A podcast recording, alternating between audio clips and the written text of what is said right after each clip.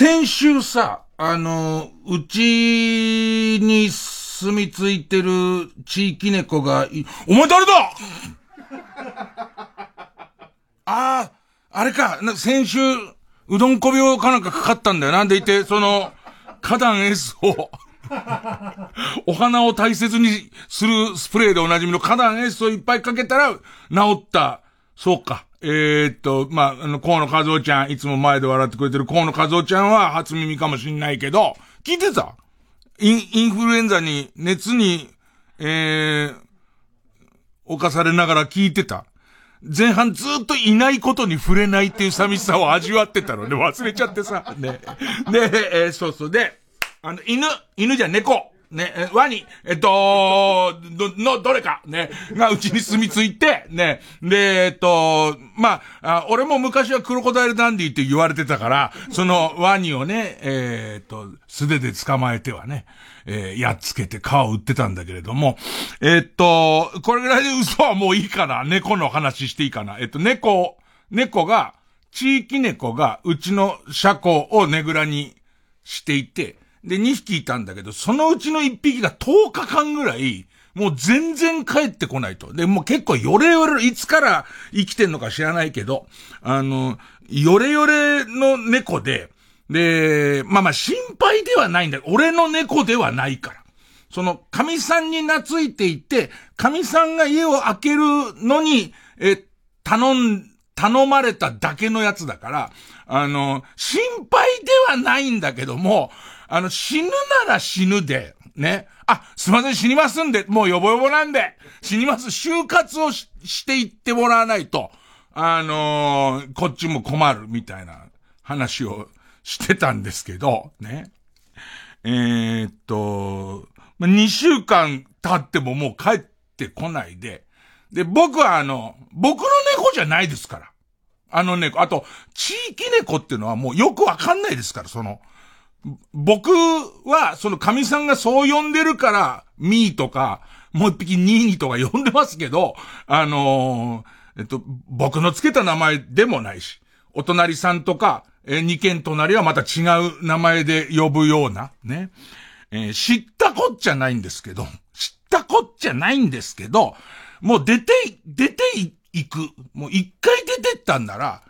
あの、餌代ももう一匹で済みますから、あの、もう二度と帰ってこなくていいと思ってますから、いつもそいつが寝てたところに、あの、もういらなくなって捨てる毛布とかを畳んで、二、三枚置いてみたりとか、捨てる、もう、もう嫌がらせですよ。帰ってきて、いつも寝てるとこだと思ったら、ふっかふかの、捨てるとはいえ、まだ、ふっかふかの毛布がこんもり畳んであったりとかしたら、ああ、もう自分の居場所はないんだなって、俺を一度裏切ったからにはもうそういう罰を与えようと思って、それからあと猫はこういつも食べ、食べ慣れたそのキャットフードみたいのを、あの、好、好むじゃないですか。あんまりそういうのをこう変えて欲しくないと思うんで、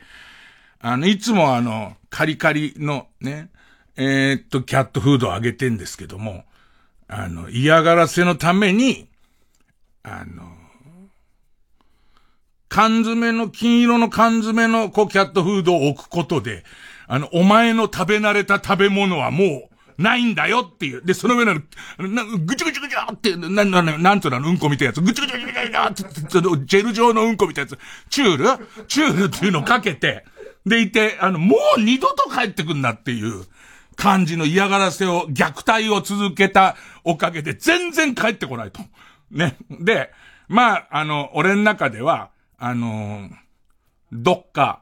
自分のとこよりもいい環境で楽しく暮らしてるっていう。あ、その間にも先週の放送終わった後に、えっ、ー、と、ツイッターを見たら、あの、どうせ死んでるとか、えっ、ー、と、それから猫はあの死ぬ前には姿消すって知らないのとか、あの書いてあるやつがいたから、あの、もっともだと思って全員ミュートをしました。えー、それはそ、もうそんなね、そんなこう、あの、分かりきってることを言うやつは全員ミミュートをしたんですけど、で、で、もう、それはもうしょうがないと。うちより環境のいいところで、えっと、末永く幸せに、ね、えっ、と、本当の幸せはうちにあるにもかかわらず、バカだから、えっ、と、よその環境を幸せと思って、クラスがいいっつってね、二度と顔も見たくないって切り替えたら、今日の朝、急に帰ってきてやんの。びっくりした。もうなんかさ、あの、半月も姿消してたらさ、で、よぼよぼの老猫だからさ、死んでると思うじゃん。ね。で、帰ってきてさ、にゃーとか言ってんだよ。でいてさ、あの、捨てる予定だった毛布にくるまったりとかしてんだよ、なんか。ほんで、まあよかったなと思って。ねえ。別に強制はしないけれども、ここがいい時にはここ帰ってくればいいって思ったんだけど、その矢先に今度さ、もう一匹の方がさ、金色のカンカンとチュール以外食わなくなってんだよ。こいつが。ね。どう虐待してやろうかと思って、ただもう、帰ってきたのがもう嬉しくてさ、あの、しょっちゅう、あの、監視カメラ、ね、いつもつけてる監視カメラを見ては、よかったなーなんつって。もうい、一体、一体どこ行ってたんだなんつって。ね、違う違う違う。猫、俺より年上なはずだから、老猫だから、な、なんかなと思いながら、えー、っと、あれかな、地域、地域猫のさ、地域猫首輪しちゃダメだもんね。首輪するからには、だって俺が責任取るってことだもんね。それは多分、ルール違反だもんね。あのー、あんじゃん。忘れ物防止タグみたいなやつ。あれ、つけて、ちょ、ちょ、こう、だから、いつでも嫌がらせに行けるよ。いつでも、いつでも蹴りに行けるようにですよ、もう。俺の猫じゃないですから。ねえだから、そんなのつけてみたいと思ったり思わなかったり、かといって買うってことは全責任負わなきゃなんないから、そういうわけにもいかないんだけど、えっ、ー、と、割とこう、愛病家の、ね、僕とは違って愛病家の方で、えっ、ー、と、心配、SNS に心配してくださってる折書いてくださった方とか、ね。他人の猫がどうなろうとそんなものは勝手だろうって思うんですけど、ありがとうございました、本当に。なんか、えー、俺の猫でもないんだけど、な、なにこの情緒の、どっちかにちゃんと寄せて喋れよっていうことなんですけど、ね。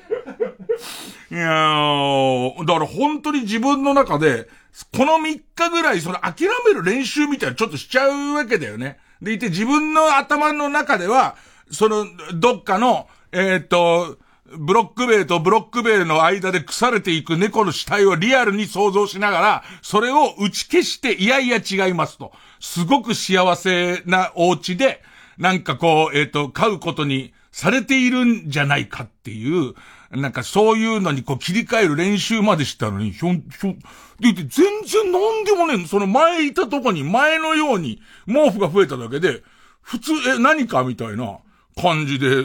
嫌がるから。嫌がるから、よかったです。ね。じゃあ、やりましょうか。えー、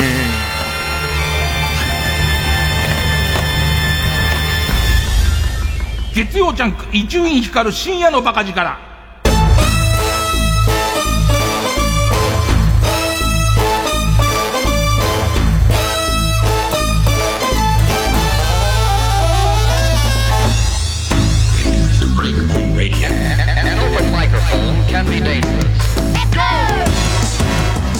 えー、まあ猫の件は一見落着で日々何してるかというと、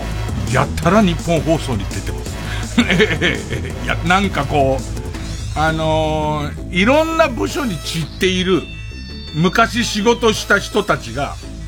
あの、ちょっとずつ餌をくれるので、えー、っと、春風亭一之輔さんの番組ゲスト出してもらったり、あとナイツがお休み取るっつってね、長期のお休み取るんで、そのナイツのピンチヒッターやったりとか。で、それからあと、ショーアップナイター野球枠でちょっと仕事を始めることになったから、えー、っと、北海道日本ハム対東北楽天ゴールデンイーグルス、えっと、日本ハムの本拠地のエスコンフィールドっていうところができまして、新築でできまして、で、その、えっと、開幕ゲームっていうのの中継のゲストっていうので、えっと、行かしてもらったりとか、あと、もう先に言っときますけど、えっと、他局にももう3件ぐらい出ます。えとにかく今もう、僕はもうラジオには忠誠を誓うことにしましたんで、あの、ラジオは呼ばれると割と、あの、ふわっといっちゃいますね。あとはあの、夜、あの、この間言った霊っていう怖いゲームを、ちょっとやっては怖くて。霊と書いてゼロか。えー、ゼロっていう怖いゲームをちょっとやってはもう怖くなっちゃって、で、次に違うゲームっつって、バイオハザードの4出て、まあ、違う方面だから。ね、違う方面の怖さだからと思ってやるけど、やっぱり怖くなっちゃって。結局、その、例バイオハザード、例バイオハザードってやって、で、限界になったところで、あの、リズムゲームの、ファイナルファンタジーの曲で、あの、やるリズムゲームのシアトリズムっていうのがあって、これ面白いんですよ。これは別にストーリーとかないですから。ただリズムですから。これでチョコボのマンボっていうのなんとか中和するっていう、もう、その、トットットットットコトントントットゥートゥトゥントゥクトゥントゥントゥンはトゥントゥクトゥントゥントゥンはっていうのこれを、えっと、30分くらいやって、またゼロをやってみたいな、情緒も不安定になりますよね。えー、そういう、そういう日々を、えー、暮らしています。ね。で、エスコンフィールドっていう、まだ皆さんあんま行ったことないと思うんですけども、えー、っと、札幌ドームっていうところで、まあ、日本ハムは自分のホーム球場にしてたんですけど、そもそも僕が小学校の時に、えー、っと、後楽園スタジアムってもうなくなっちゃった。その後楽園スタジアムで、えー、っと、ジャイアンツの、えー、フランチャイズホームだったのを、ジャイアンツの空いてる日貸してもらえるっていう、えー、そのジャイアンツと日ハムの両方フランチャイズ。で、えー、っと、どれぐらいジャイアンツ、ジャイアンツメインだったかっていうと、小学校の時にその少年ファイターズ会に入って、えー、っと、小学校1、2年で入って、中学の2年で初めて日本ハム優勝するんです。で、その優勝した時の、パリーグの優勝が日本ハムで、セリーグの優勝が、まあ、ジャイアンツ、読売ジャイアンツなんですよ。で、これがこう戦うから、えー、全試合、後楽園スタジアムでやるんですけど、95%巨人ファンでしたね。え、でいて、日本ハムの人はよくあるのは、日本ハムの人たちはこの辺にこう集まって、外野の端っこ集まって応援とかあるじゃないですか。外でみんなで。あの、外でみんなでラジオ聞いたりしてましたから。で、それぐらいの、その、後楽園スタジアムで、その後何歳ぐらいの時から東京ドームできますってなって、で、東京ドームできて、いよいよこの新しい球場だってなったから、俺、それ東京ドームのそばに家買って、その直後に札幌に移転するっていう。で、札幌ドームと揉めて、で、えっと、日ハムが、その、札幌ドームの使用量が高いとか、それからあと、日ハムの負担分が多いとか、あと売店の売り上げとかがなかなかもらえないとか、そんないろんな揉め事があって、で、出てっちゃおうかなーなんつって。ね、困んじゃないの？札幌ドーム出ちゃったら？なんつって。で、結局、こう、向こうも、札幌ドーム側も折れないまま、これ俺の見解ね、俺の見解。あネットとかでいっぱい調べてくれればいいけど、えー、折れないまま、じゃあ俺たち新しい球場建てちゃうけど、なんつって。いいの？そんな日本パリーグの一球団が新しい球場なんか建てられるわけないんじゃないの？なんつって。ね。本当に建てちゃうよ？なんつって。ね。で、結局建てちゃうっていう、最終的に建てちゃうみたいなことで、えー、できた新しい球場なんですけど、行ってきていろいろ気づいたことがあるので、ちょっとその話は後ほど。えー、じゃあ曲。羊文学、永遠の文。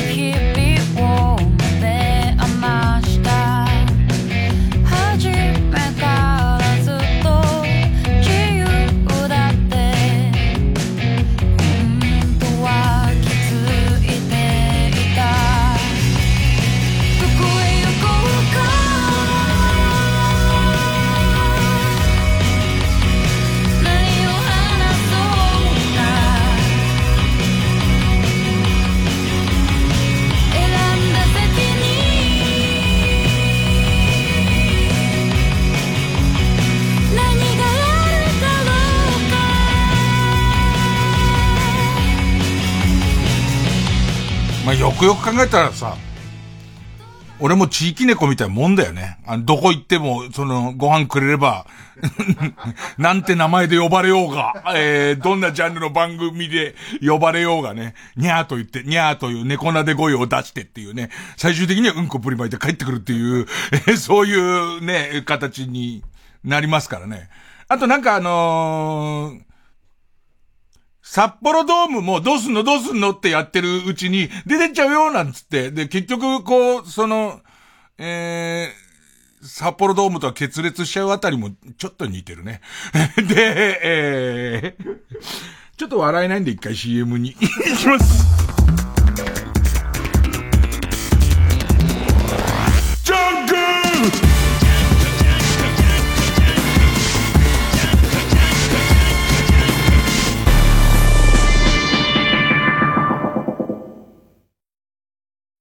TBS ラジオ JUNK。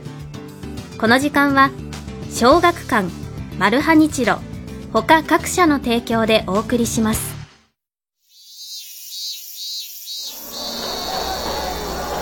あの夏をもう一度。あだち充作品の集大成。 MIX。コミックス発売中。小学館。テレビアニメも放送中。TBS ラジオ公演スロバキアフィルスペシャル。7月6日木曜日東京赤坂サントリーホールで開催。スメタナモルダウ。ドボルザークチェロ協奏曲新世界より。黄金のスラブプログラムを名門スロバキアフィルとチェリスト笹沼達樹がお届けします。チケットは各プレイガイドで販売中。詳しくはコンサートイマジンチケットセンター。03-3235-3777 03-3235-3777または TBS ラジオのホームページイベント情報まで。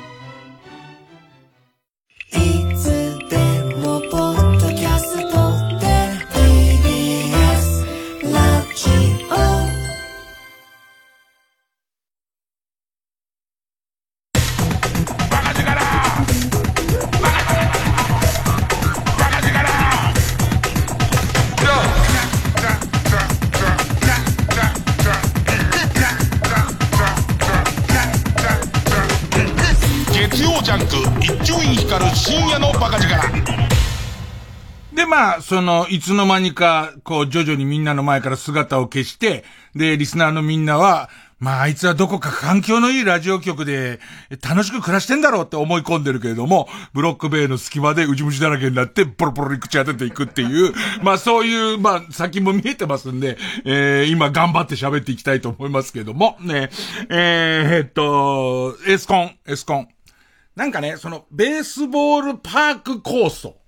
ベースボールパーク構想って言って、こう野球を、もしくは野球場を中心とした、こう、一大テーマパークっていうか、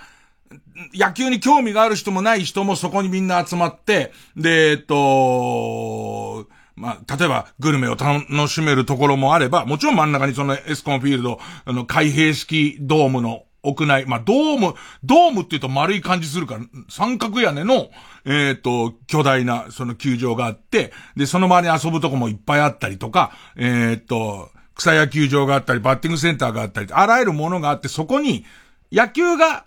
好きでもない人とか、えー、も集まって、えー、末に野球を楽しいと思ってくれればいいな、みたいことが全体的の構想、全体的な構想なわけ。で、結構、あ、なんか謎だなって思うのは、とにかく野球場で美味しいものが食べられるって言って、その、ミシュランの星のついてる食べ物屋さんとかがいっぱいあったり、だから、北海道で有名な食べ物屋さんと、あと全国的に有名な食べ物屋さんが行って、あって、それは札幌とか北広島ってその地元、地元の人たちが楽しむために、要するに、あ、全国の美味しいもんがあんじゃん、つって。野球やってない日も入れるの？野球やってない日も、そのパークにも入れるし、球場にも入れるし、あとちょっと細かく調べなきゃわかんないけど、その、例えばそのグルメ街みたいなんじゃん。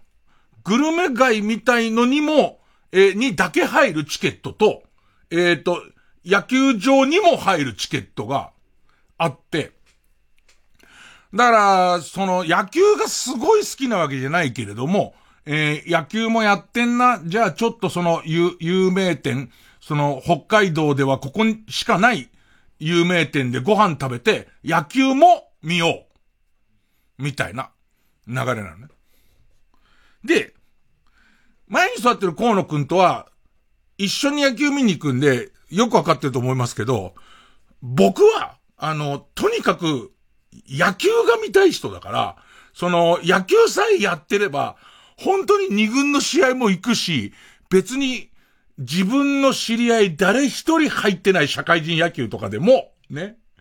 別に僕の知り合い、性能運輸に一人もいませんけども、ねでも、その、やってればもう見てて幸せなんですよ。ね。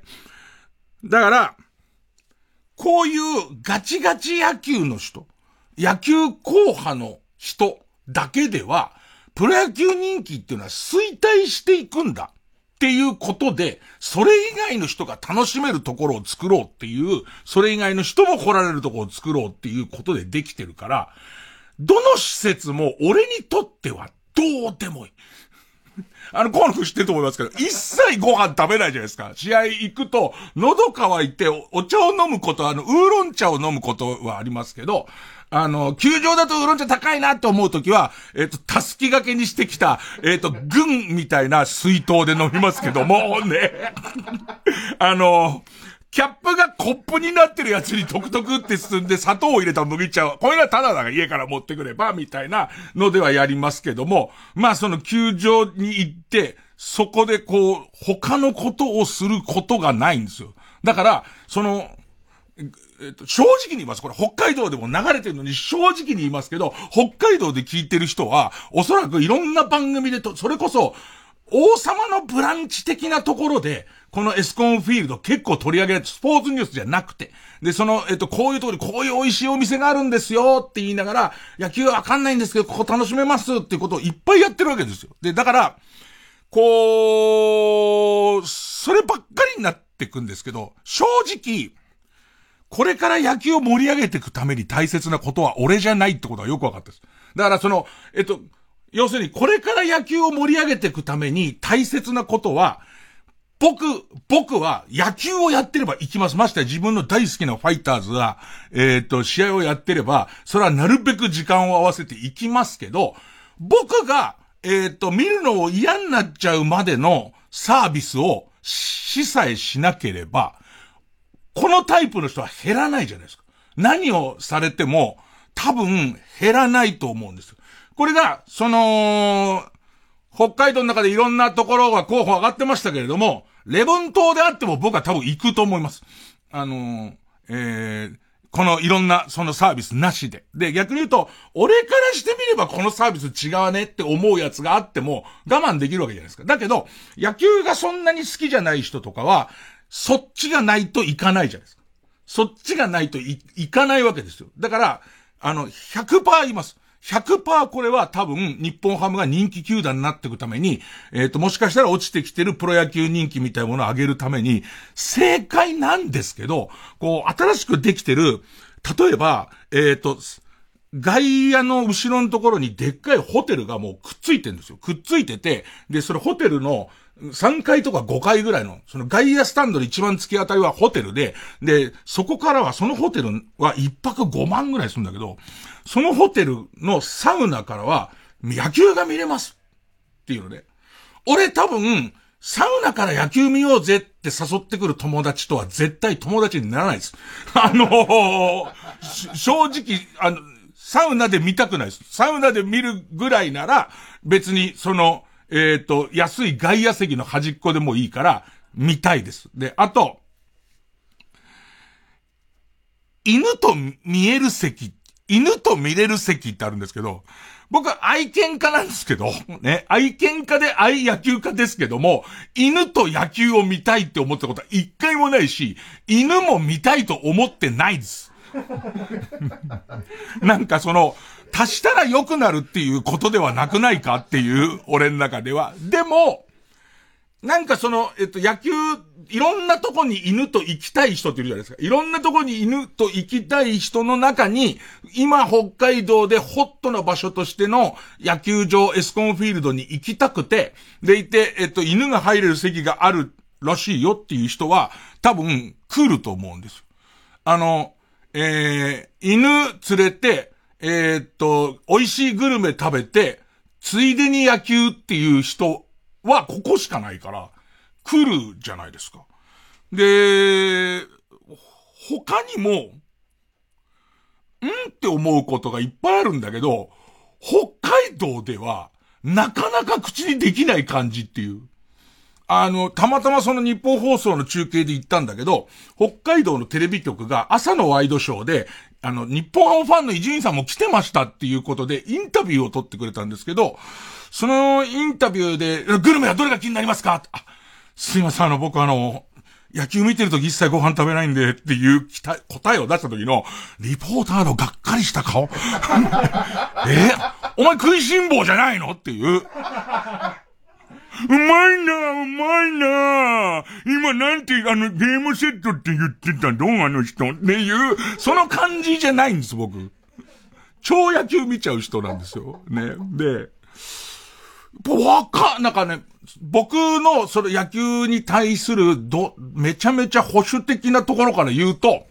すごい変わった球場で、メジャーにはそういう球場がいっぱいあるんですけど、そのメジャーの球場を取り入れてるから、メジャーの球場みたいところを作りたいっていう意思で作ってるから、これもすごい正しいんですけど、あの、球場の形が左右対称じゃないんですよ。たまにメジャー見ると、レッドソックスの球場が、レフトのフェンスだけめちゃめちゃ高くて、ライトのフェンスが低いみたいなのあるんですけど、あの感じなんですよ。えっと、球場って、あのー、今 Z 世代は分度器持ってる？分度器、分度器って久々言ったけど。球場の形ってさ、あのー、ピザ。ピザの、えっ、ー、と、クワトロなんとか4つの味のピザあんじゃん。クワトロなんとかの、えっ、と、コーンマヨ。以外のとこ全部捨てたみたいな形してるじゃん。僕食べ、バジルは食べないのバジルは捨てんのせっかく頼んだのにもかかわらず、ね。あの、丸を4分の1したみたいな形してるじゃん。ね。してんだけど、あの、外野のところはそのエッジの、エッジのところ、あそこのチーズ入ってるやつあるよね。あそこのエッジのところにさ、なんか中に、生地の中に、熱い生地の中にチーズ入ってるやつあるんだよね。で、その、えっ、と、俺ピザの話してたっけ？えっと、その外野席がデコボコなの。あの、ま、外野席で外野のフェンスが丸く、まず、えっと、一番左の5メートルぐらいは、横5メートルぐらいが、フェンスがすっごい高くて、あ、何メートル高さ何メートル、相当高いフェンス、は、5メートル、8メートルぐらいあるフェンスで、そこから直角に切り立って、そっから先はフェンスが一気に下がって3メートルぐらいのフェンスになる。だからわかんないけど、な、なんと、アンラッキーの、アンラッキーフェンス、バッターからしたらアンラッキーフェンス、もしくはピッチャーからしたらラッキーフェンスで、他のところに打ってれば全部その高さホームランだけど、その横5メートルぐらいのところだけはフェンスに当たるっていう。ね。で、その後、またその、ピザのエッジをずーって行くと、えっとね、一箇所、えー、っと、凹んでる。一箇所、その、えー、その、短い距離でもホームランになるゾーンが出てくるそこ、三角形のゾーンがあるの。多分誰かが食ったんだと思う、ピザなら。ねえ。があるんですよ。2メートルぐらい急に切り立ってる。手前側に、あの、席がはみ出してるとこがあるんですね。でいて、そこも、なんつったらいいのかな。えっと、カクッカクっていう、とんがってるんですよ。とんがってるから、そこにボールが当たった時どっちに行くかっていうのが結構難しいんですよ。で、そういうこうトリッキーな外野フェンスは確かにメジャーリーグとかではあるんですけど、俺もうそういうのいいからってなってるんで、あのー、なんならそのフィールドの中のその競技をする面積は全部一緒で、なんなら全部同じ高さのフェンスで、その全球場で競ってほしいって思うぐらいだから、その何か運の要素で、急にその変な方を跳ね返多分今年ランニングホームラン、ホームランじゃないけど、そのフェンスに当たって変な方を跳ね返ったから、ランニングホームランみたいなことも、えー、っと、相当出ると思うんだけど、俺そういう不確定要素みたいので野球を楽しみたいって思ったことなくて、俺サッカーのスタジアムにそんなにたくさん行ったことないけど、いわゆるフィールドの大きさは一緒でしょ？中の。その、ラインの形はみんな一緒でしょ？ここだけわかんないけど、ゴールが、一箇所だけ、ここを入ってもダメっていう穴があったりとか、ないでしょ？別に。その、ゴール、ゴールポストのゴールマウスの中が、た、欠けてるっていうことはないでしょ？だから俺はなんかそことかも全然必要ないのね。で、だからそれがまたスリリングで面白い展開になるんじゃないでしょうか、みたいのも全然いらないし、あと、ファールグランドがすごい狭いから、球場が近くに見える。これはまあまあ、これは、まあ、いたしかゆしだけど、その一番前の席が手に入るんなら、それは俺も欲しい。俺も欲しいけど、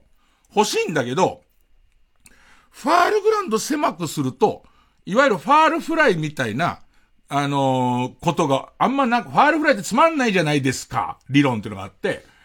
なんかその、それには賛成できなくて。ファールフライとか楽しいんですよ、自分の中で。ファールフライ、このファールフライを取れたか取れないかみたいなことで、試合が動くのとかが楽しいから、その感じもいらなくて。で、さらには、決定的なのが、あのー、球場の、全部とは言わないけど、かなり大、大部分の席で、球場全体が見えない。えっと、一塁側寄っちゃうと、その、ライト側が、すごいそのせり出した、その、えー、その席がいっぱい作りすぎて、作りすぎてとか、まあ、狙って作ってんのはいいんだけど、作って、その、えー、っと、フェアだったか、その、フィールド内に入ったか、ファールだったかを、その席から確かめることができない。で、それも、かなりその、えっと、変わった席をでかく構えてるせいで、三塁側行くと今度レフト側が見えないから、すごい大事なところでライン際って言うんだけど、ライン際にちょっとこうスライスかかりながら、こう、その、えー、ボールが行った時に、特に日ハムだと近藤選手っていう安打製造機がいるんです。これがまた上手にスライスかけながら、ラインギリ、ホークスに取られちゃったんだ。えっと、その、近藤選手はいませんけども、あと取られたは人聞きが悪いですけども、ね、えー、その、日ハムファンからするとそう思うわけですよ。そこの瞬間が見えない席がすごいいっぱいあるんですよ。ただ、な、やっぱり、そのギリギリのところまで、そのすごく切り立った席がいっぱいあることは、もしかしたら初めて行く人には楽しいかもしれない。その、えっと、や、こんなところから見え、変な角度から野球見れんのみたいのが、楽しい人はいるかもしれないのね。そして、えっと、さっき極めつけって言ったじゃん。極めつけの極めつけがあるんだけど、放送席からフィールド見えない。もう、すごい、今、びっくりし、今までかつてなかったことですよ。ミキサーの岡部さんが一番、えー、つって、あの、ラジオ中継やるから、えっと、放送席が狭いのはしょうがないんですよ。それ各局がいっぱいいるから、しょう、狭いのはしょうがないんですけども、えー、っと、僕と里崎さんとアナウンサーさんと僕で3人で、その、えー、っと、球場側の窓に座るんですけど、一番左にいた里崎さんは、とりあえずなんとか、なんとか見えるんですけど、もう真ん中に座るアナウンサーさんは、えー、半分見えないです。で、僕の席からは、えっと、三塁手のみです、見えんの。で、その、おそらく球場の人と岡部さんが話し合ってないでしょ。あの、うちのミキサー、多分、ミキサーとか、そえっ、ー、と、テレビの方わかんないですよ。ラジオの方でも、えー、その、機材をやる人たちと話してたり、中継をやるスタッフと話してたら、絶対わかるんですけど、昔のその後楽園スタジアムっていうところも、ブースはすごい狭かったんですけど、一つ大きく違うところは、窓が、えー、っと、なんていうのかな。シャッターの開き方なんですよ。ね。後楽園スタジアム。でも、札幌ドームは、えー、っと、素敵な高原の朝を ね、昨日までの雨が嘘のようだわ、ガバっていう観音開きの、ね、えー、感じなんですよ。で、その観音開きになった冊子が、隣の観音開き、隣の他の放送局の冊子とぶつかるから、要は、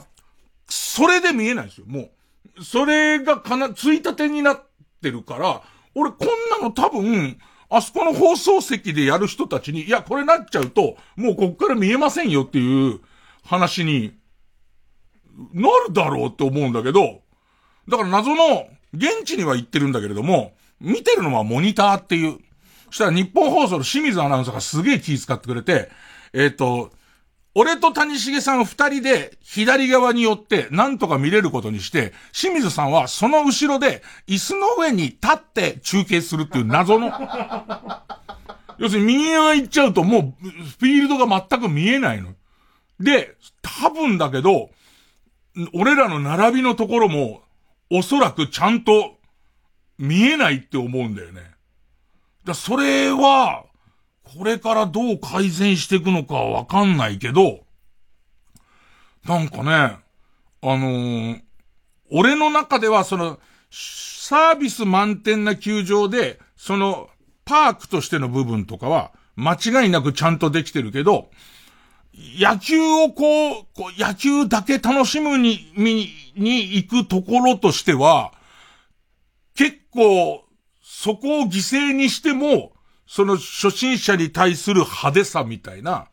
あのー、ことを、すごい、こう、頑張ってっかなっていう。ただなんか本当に、全然負け惜しみでもなくて嫌味でもなくて、間違ってはいないと思うんだよね。そうしたかったんだから。その、えっ、ー、と、今の、もうだって野球始まる前から終わるまでバッティング練習からずっとよだれ垂らしながら見てる俺と、俺だけでは、えっと、いい球場も作れなければ、選手の年俸も払えないから、そうじゃないようにしようっていう風に、どんどん野球は向かってってるわけじゃん。これさらに海外に飛び火してくんだけど、メジャーリーグが、えっ、と、どんどん野球人気が落ちてるのは、スピード感がないせいだとか、えっ、と、ゲームのあの、時間が長いせいだって。だからこれは、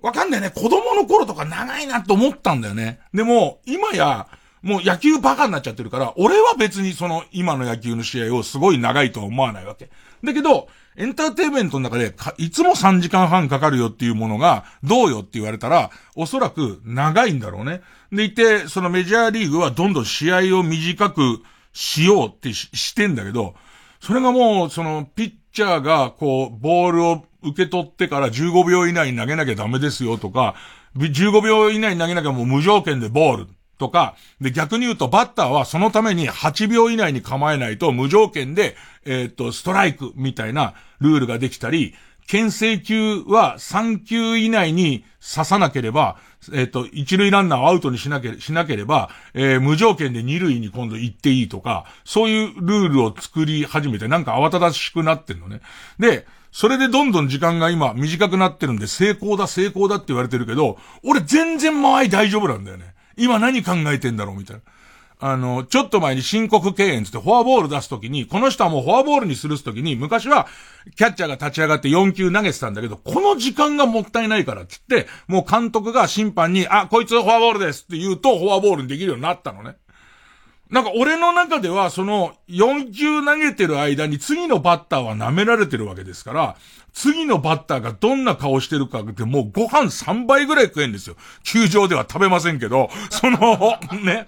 それを、その時の表情を思い出すだけでもうワクワクしちゃうんですよ。で、ありとあらゆることを今、時間短縮だからやろう、時間短縮だからやろうってやってるけど、多分、このままほっといたら、3回で終わりになると思うよ。でも俺ね、この変な間合いをどんどん詰めていくっていうのをやられるぐらいだったら、もう、それは究極の選択よ。ね。えあのー、もう、なんでしょうね。えー、広瀬アリスのうんこ食うか、広瀬すずのうんこ食うかっていうもう、どっちをとってもね、ちょっとごめんね。あの、どっちも嫌なことを選ばなきゃならないっていう例えになってた今。えー、なるじゃん。ね、究極の選択でどっちも嫌だけど、俺、例えば今のその間合いをめちゃめちゃ詰めようみたいなルールよりも、7回で終わり、今9回だけど、7回で終わりって言われたら、どうしてもどっちがいいかって言われたら、歴代の記録とか全部比べられなくなりますけど、俺は、7回での方を取るかな。ただまあ問題は、基本的には、お前らの野球の見方は商売にならないっていうところから始まってますから。それはその、えっと、俺がすごいお金を持って、その、毎試合何億円か払えるんなら別だけれども、俺のやり方払えるなら別だけど、それではダメだっていう結論から作った新しい球場だから、あの、あの球場になったから、えー、っと、自分は、えー、見に行かないってことはないです。やっぱ野球が好きだから。だからね、結構だからエスコン行って、割と、割とショックなことが、ショックとは言わない。なんか、あこうなっていくんだな、野球っていうことが多かったかな。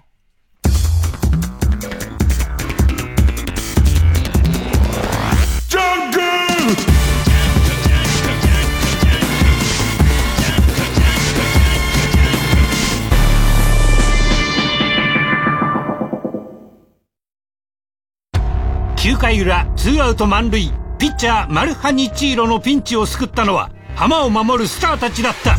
次回パイレーツマルハニチーロ。前だけ見よ横浜 d n a ベイスターズがついている。全力投球マルハニチロ。TBS ラジオ公演桂文鎮大東京独演会。4月28日金曜日から30日日曜日の3日間国立劇場小劇場で開催お客様の声で演目が決まる大好評リクエスト寄せを今年も行います。日替わりで登場するゲストにもぜひご期待ください。チケットは全席指定税込5500円。各プレイガイドで販売中です。お問い合わせはサンライズプロモーション東京0570-003337 0570-003337まで。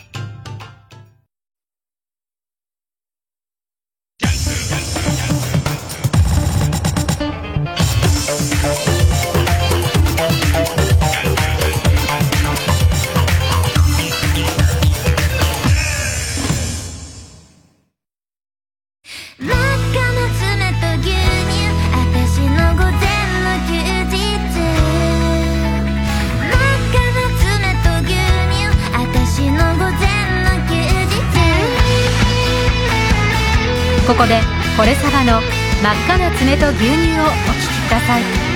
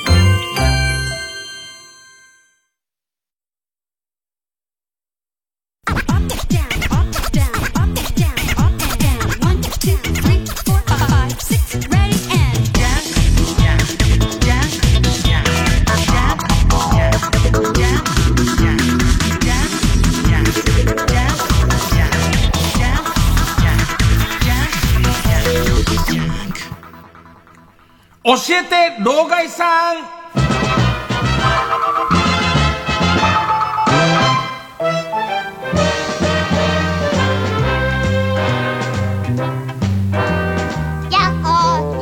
もうすっかりクソじじいですよ。あの、さっきのトークの中でも、俺、里崎さんと谷重さん間違えてるしね。里崎さんは一緒にクイズやったのが里崎さんで、で、えっと、解説は谷重さんなんですよ。ね。そんなんで驚いちゃいけませんよ。3週間前ぐらいのフリートークかな。えー、っと、えー、テレビ番組、テレビ番組の中で、えー、炭鉱のカナリアっていう話をしたら、炭鉱のカナリア自体が通じないのは、まあ、覚悟してたけど、炭鉱っていう、えー、ことを、えー、っと、俺あの時、ほら、これ、この壊れ方すげえな。ゆきぽよに言われたって話、したじゃん。あれ、ゆうちゃみだった。ねえ。あの、オンエア見て、あれ？っつって、ねえ、これ、なん上手に CG みたいので変えた変える必要がねえじゃねえか。変える、かの、ね、別に、その、本当は俺喋ったのは、えー、ゆきぽよだったのに、ゆうちゃみちゃんに、こう合成で変える必要はないもんね。またお家でお友達が何かやったとかそういうこともなければ、あの別に彼女自体は何にも悪くないわけだから、最初からゆうちゃみちゃんだったんだけど、俺全然、その、えっと、多分最後まで、えー、っと、ゆきぽよゆきぽよって言ってた。言ってて、で、なんかその言って、間違えて言うのまではまああるじゃんか。あるけど、もう完全にぶっ壊れてるのは、それで映像が喋るっていう作業の時に映像が割と作られるの。自分の中で映像が作られるから、その映像が上書きされちゃうから、そのオンエアの、オンエアを見た時に、あれ？ってなるんだよね。その、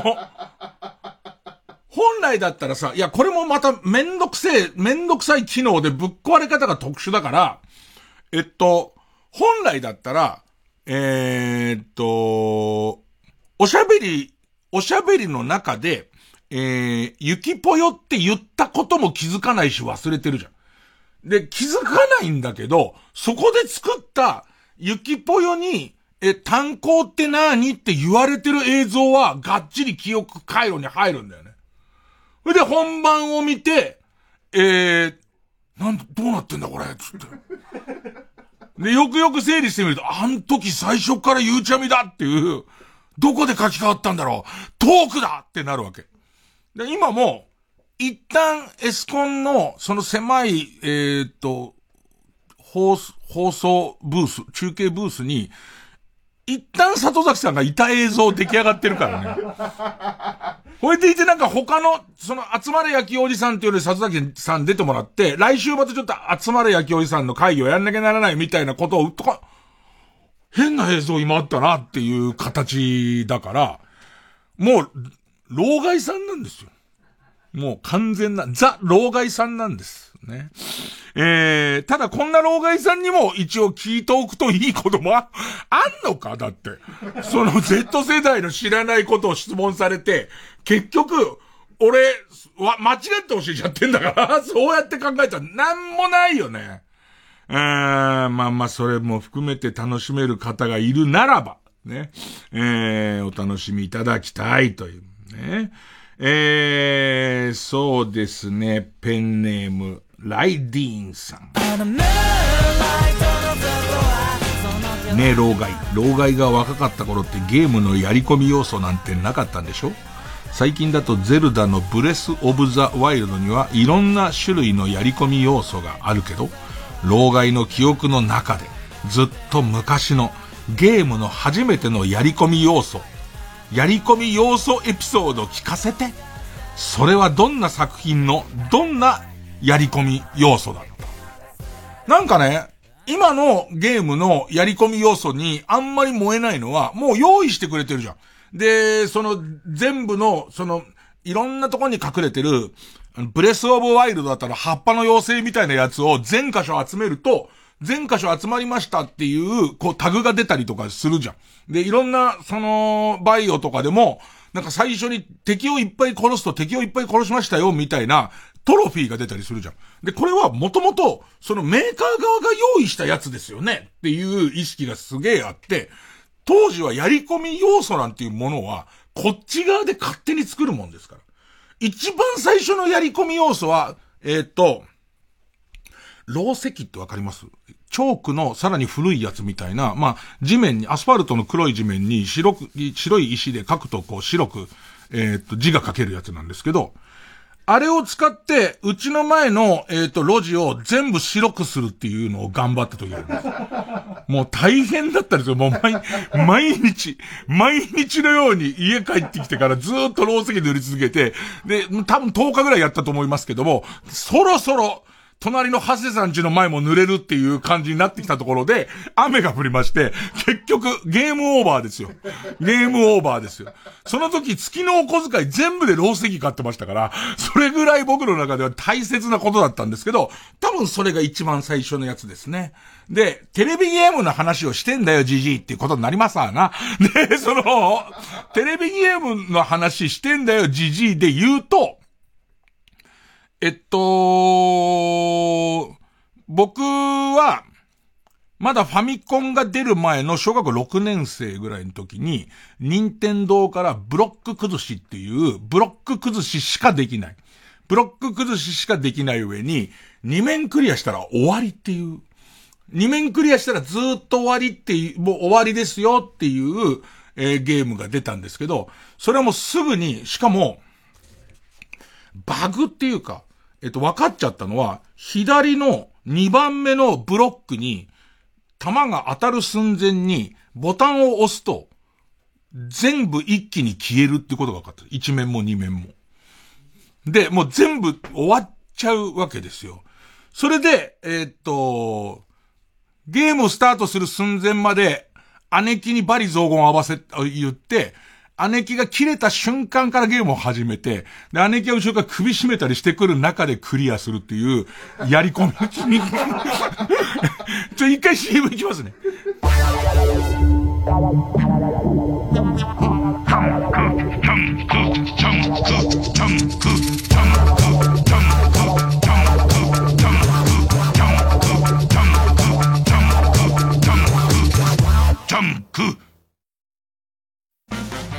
わはは本舗の柴田理恵です。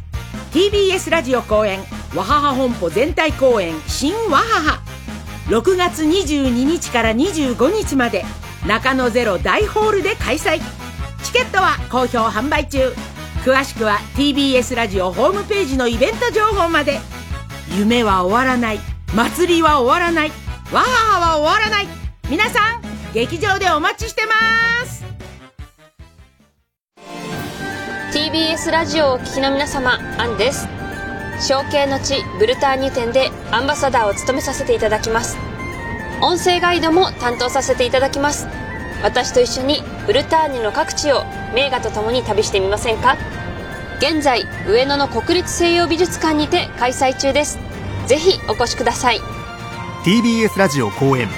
象形の地ブルターニュ展は現在開催中です。モネやゴーガン黒田清輝らの作品およそ160点が一堂に展示されています。詳しくは TBS ブルターニュ展で検索。TBS ラジオ JUNK。この時間は小学館マルハニチロ他各社の提供でお送りしました。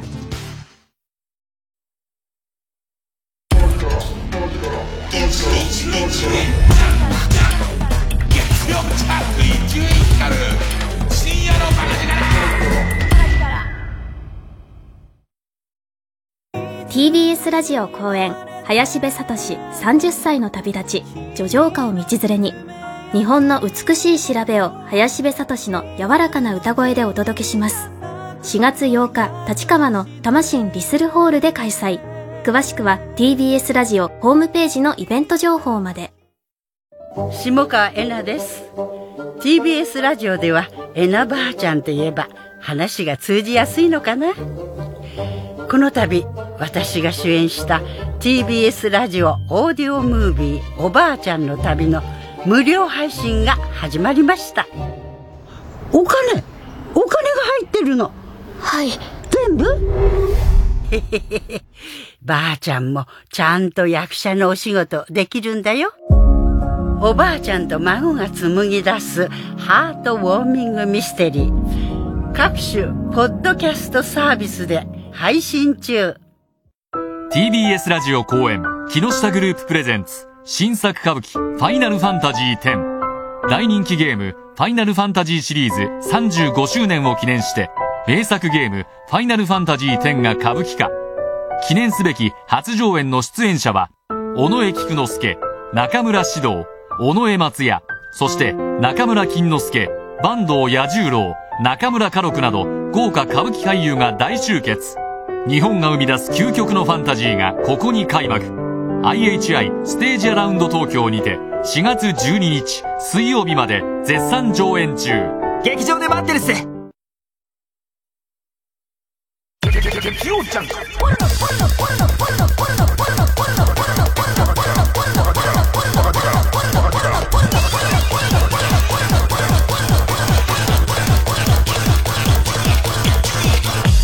る深夜のバカ力。そう、だからそのブロック崩しを、その、なんていうの、コントローラーっていうか、えー、そのゲーム機自体に、えー、ダイヤル式のあの、まあ、要はブロック崩しのコントローラーついてんのを、そう逆にして逆手で、こうやったりとか、あとはなんか、ルールで、一回もこう、寄り目を、こう、ずっとこう、寄り目をしながら、えっ、と、寄り目をしたままでやんなきゃいけないとか、つって、それを、横で、その、何人かの友達、遠藤くんとか近藤くんとか大野くんとか来てる中で、えっと、その時は、俺と大野くんの対戦の時は、近藤くんが、その寄り目が、一回でも寄り目が離れちゃってアウトだから、そこと寄り目判定をずっとするとか、そんなんがもうやり込み要素でしたね。で、ゲームだけの中でやるやつだと、一番やり込んだのはベストプレイプロ野球っていう、自分が、えっ、と、落語家なって、で、ちょっとこう、二つ目なってたかなまあ、暇だったから、師匠の周りの世話から解放されたのかな。で、その時軽い鬱になって、家から出てこなくなって、まあ、仕事もないし、出てこなくなって、ベストプレイプロ野球っていうゲームは、その、選手の名前を変えられるんで、その12球団の選手の名前を全部架空にして、一人一人のプロフィールを大学ノート6冊ぐらいに書いて、この人の生まれはこうでってやってて、で、最終的に、ロシ、ロシアから来た、えっ、と、その、何、ロッキー4の、え、ロシアから来たやついたじゃん。あいつみたいな、その肉体だけすげえけど、野球をやったことがないドラコ。ドラコ的なやつで野球をやったことないやつの、えー、が妹と死に別れたストーリーとかも書き始めて、もう、辛くて。ね、もう、もう、な、な、な、お前らの面倒ばかり、面倒を見てたら落語ができないって。でもなーなんつってやってたやつが、まあ、やり込み要素としては一番、あの、すごいやつでしたけども、あのー、やらない方が良かったです。間違いなくあれは病だったと思いますので、一生懸命やりましたけどね。えー、あと、信長の野望をどんどん強くするっていう、信長の野望をクリアしてもどんどん強くして、結局なんかオーバーフローエラーっていう、その、これ以上の数は計算できませんっていうぐらい強くなって、あのー、えー、もう何も、急にはっていう、その、信長の野望をやってる間はさ、結構信長な、その気持ち、信長の気持ちでやってるじゃん。なのに画面に、そのファミコン版なんだけど、ファ、スーパーファミコン版かファミコン版なんだけど、画面に急にエラーっていう横文字が出た時の、はって俺信長じゃないっていう。ね急に何か、な、なんかわかんないけどさ、俺はその時代の人になってるにもかかわらず、急にファミコン、ファミコンを持ってることが分かっちゃって、なんか、わーってなったよ。わーって。ねうん、そんなやつですね。なぜか少し悲しみの入ってくるお話に、なぜか少しだけ悲しい話になりましたね。えー、もう一個ぐらい言っときましょうかね。ペンネーム。いちごにはうっすら毛が生えている。ねえ、老害。老害が若かった頃って、帰ってきたウルトラマンに出ているウルトラマンジャックは名前がなかったんでしょ少年誌の企画でウルトラ兄弟が対談する時も、シンマンって表記されてたって、本当なの？絶対俺と同い年ぐらいのやつだと思うんだけど。ね。2020年代に新ウルトラマンが制作されるのを分かって解明しておいたのかね？なんて。最初、俺最初どう、なんか、自分でリアルタイムで覚えてる感じだと、帰ってきたウルトラマンっていう名前で、帰ってきたんだって思ってたよ、なんか。あの、多分今、その細かく見返すとどう言ってるかわかんないけど、俺ほら仮面ライダー、あの、仮面ライダーは俺が生まれて物心つくぐらいから始まってるけど、ウルトラマンってその前から始まってんの。で、そのウルトラマン自体をリアルタイムじゃなくて、多分再放送とかで見たり、あと兄貴の絵本で見たりとかしてるわけ。で、だから帰ってきたウルトラマンぐらいから物心がつき始めてるから、帰ってきたウルトラマンは、あ、帰ってきたんだろうな、漠然とウルトラマンが帰、そのどっかに行っちゃったっていうのを、なんかウルトラマンはずっと日本にいたかったんだけど、結局最終回で、えー、な、マカオだかマニラだか行ったんだっていう のをね、で、それが帰ってきた、帰ってきたんだって思ってたから、なんかその、細かく言うと変身してる人も違うじゃんみたいなことになるし、あと柄もちょっと違うんだけど、あいつを別だってあんま思ってなかったんだよね。で、突然そうじゃないみたいな設定の回が出てきて、で、ああ、そうじゃねえんだってなって、で、それから先はシンマン、シンマンって言ってたから、俺、ウルトラマンジャックって全然わかんない。なんか今、ウルトラマンジャックって言われて、今言うんだそうですよ。この、だ、この人にしてみれば。でいて、そのことも聞いたような気はするけど、例えばウルトラマンジャックが倒した怪獣誰って言われた時に、俺別にそのシンマンの怪獣全然出てこないわ。なんかその、イコールとあんま、結ばれないかな。ねえ。えー、ということでね。もう、老害としての役目すらできないぐらい老害にはなっていますけども。え皆さん、それでもこの、おじさんに聞きたいことがあったら、えー、っと、まだまだ質問を送ってください。曲、ミレニアムパレードと椎名林檎で、ワーク。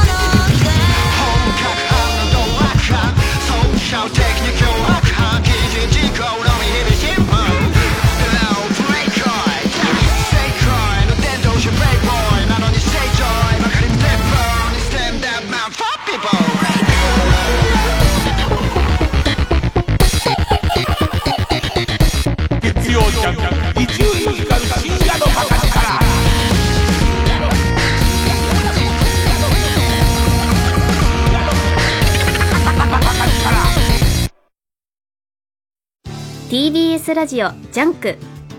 この時間は小学館マルハニチロ他各社の提供でお送りします。最強教官の初陣君には警察学校を辞めてもらう。シリーズ10周年累計130万部突破。木村拓哉主演ドラマ原作。長岡弘樹教場シリーズ最新作。新表情好評発売中。小学 TBS ラジオ公演ガーマルチョバシネマティックコメディジャパンツアー2023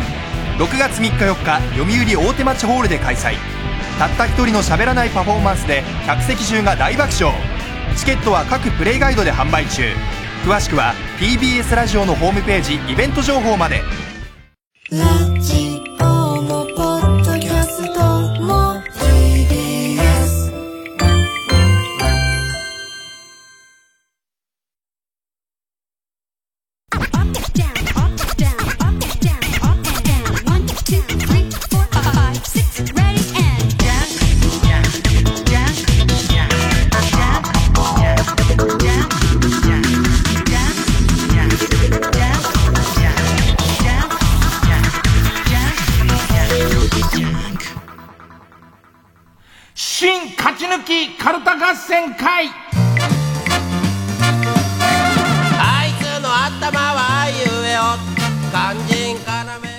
わゆるやり込み要素みたいのが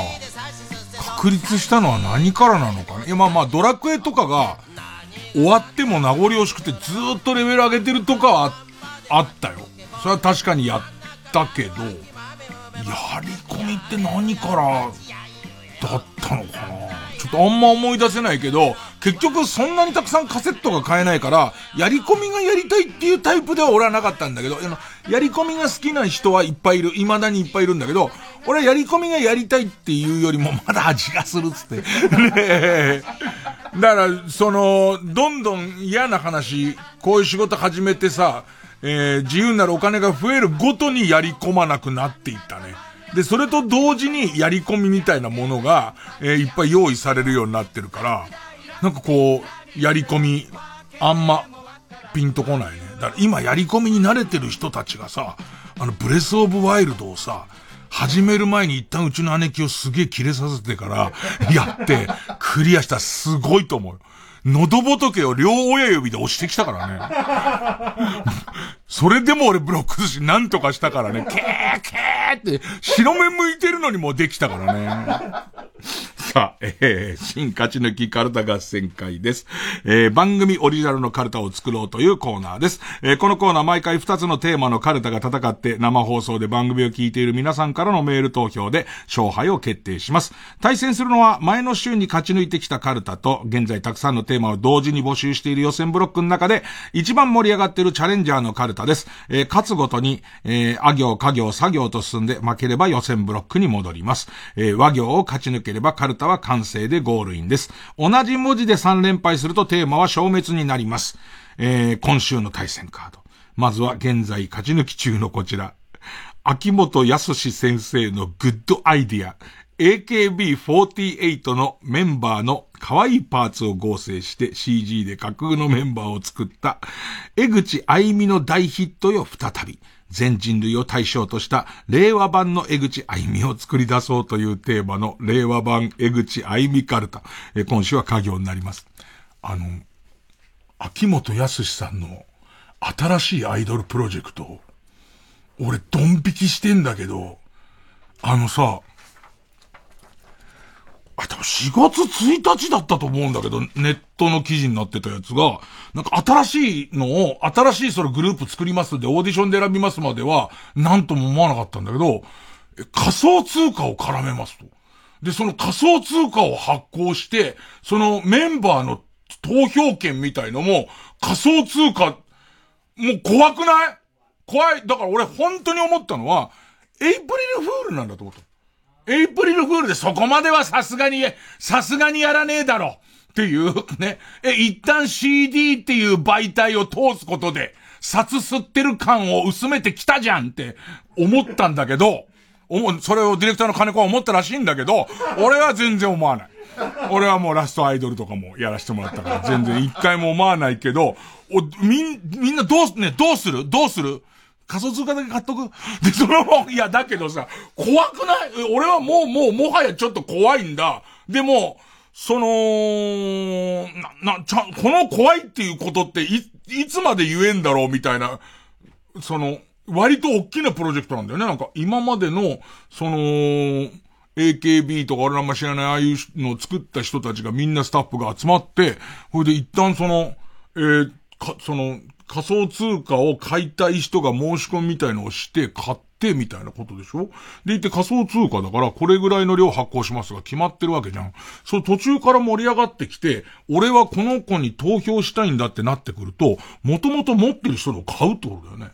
で、持ってる人のやつを買うって、この企画が人気になっていくと、そのお金も上がっていくっていうわけだよね。で、そうするとこの仮想通貨って全部が売られるわけじゃないはずだから、運営側が持っている仮想通貨、その管理側がプールしている仮想通貨が、これによって上がっていくっていうことだよね。いや、なんかわかんないんだけど、なん、なんかその、全然分析でき、頭のいい人分析してほしいんですけど、僕分析できてないけど、震えるのだけは間違いないんですよ。ね。でいて、この、ここまで来てるプロジェクトがうまくいかなかった時に、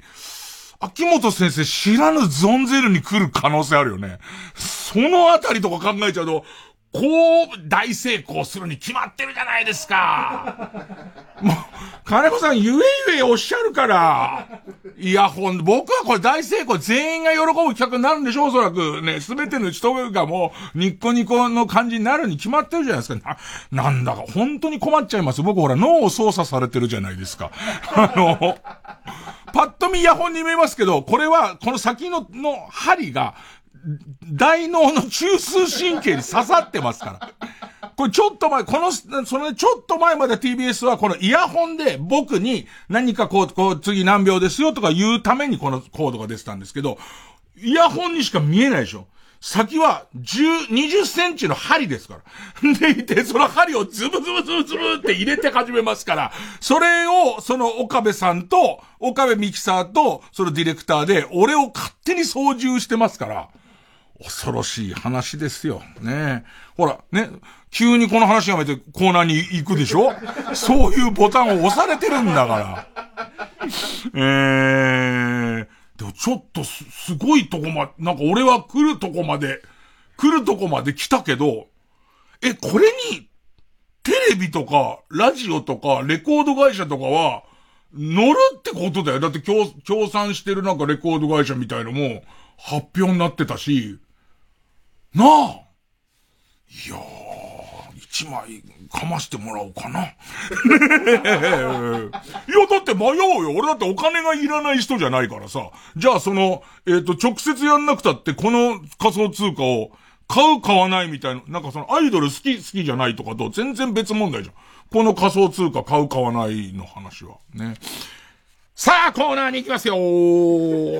えー、対する、対する予選ブロックから登場のカルタは、ありとあらゆることに対応したイラストがある、イラスト屋にもない、えー、まあ、ありとあらゆるイラストがイラスト屋さんにはあるんですけども、ここにもない、えー、イラストがテーマの裏のイラスト屋、ウラスト屋、えー、カルタです。えー、今週は家業です。それで行きましょう。まずはこちらから。令和版、江口愛美カルタ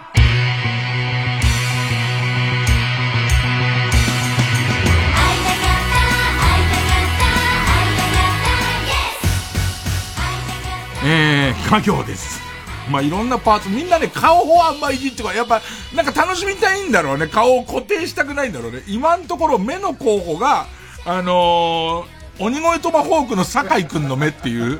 俺は翌日にさ、仕事で会っちゃってさ、やっぱり可愛いよ。やっぱり可愛い。ね。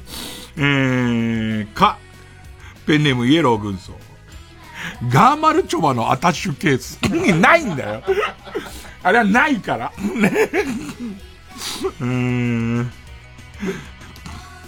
ペンネーム花田花尾。か、また被り物。で、着せ替え人形みたいな感じなんですけど、被り物いっぱいありますから、か、がっぽり建設のヘルメット。最近見ないね、がっぽり建設さんね。うーん。ペンネームソフィーと双子の姉妹。カビラ自衛のクレジットカード型のメガネ。ね、もうさ、がっぽり建設のヘルメットにさ、クレジットカード型のメガネっていう。ね。ほいで、うんこっち来てって言うと、一旦ないアタッシュケースを持ちますから、よっこらちょっと。奇妙な人だね、この子。このアイドルは奇妙な人だね。うんペンネームメカハマチ。き、キクリンのメガネって。あれは、あの、正確に中井貴一さんにもらったやつだから、中井貴一のメガネだけどね。うん。チョコボーイ。き、木下ゆきなの統率力。総出で来るからね、総出でね。ペンネーム、千本の木、旧清水のめっちゃええやんと言った時のガン決まりの目だ。めっちゃええやん。めっちゃええやんの時の、だから、目自体は今んとこ酒井くんの目なんだけど、ガン決まりの時の、めっちゃええやんって時の。あー、目元はっきりさせたいんだな。ペンネームケイちゃん。岸辺一徳の目つきっていう。アイドルで？俺意外に罠の戦争全部見ててさ、罠の戦争もやっぱ岸辺一徳で、まあ閉まるよね。あの目、あの目ですよ。あの目ですよ。仮想通貨をいくら、いくら突っ込んでも僕はいいですよ。うん。ペンネーム豆腐小僧。き、金玉の右がルシファー吉岡。左がハイハイ岩崎。ごめんごめんごめん。企画聞いてた。金玉あってもいいけど。ねえ、あってもいいけど。口調とかもアイドル大切でしょ甘えた声がいいのか、それともまたちょっと違った感じがいいのか。ペンネーム、田中。北朝鮮の女性アナウンサーの話し方。千万回読んだらハンガンさんってみたいなやつ。毅然とした感じの、毅然としたハキハキした感じの、なんだろうね。高橋みなみ的な。ねえ、えっと。なんかき、ちゃんと統率しますよっていう感じの、ね。えー偉大なる秋元康っていう、いつも、偉大なる秋秋元康大先生という言い方を必ずしますから。うーん。虫でなペンネームチェリマツ。金の国渡辺のおにぎりみてえな形の頭だって。なんかいい頭なんだよね。五十嵐美樹夫さんの漫画に出てくる感じの頭、めちゃめちゃ息うまいんだよね。えー、ペンネーム終電万事。き、岸谷五郎の顔。ダメじゃん、岸谷五郎じゃん、それだと。今までみんなでちょっとずつやってきたとこ何やってんの、お前。いきなり岸谷五郎の顔をビャンカッつって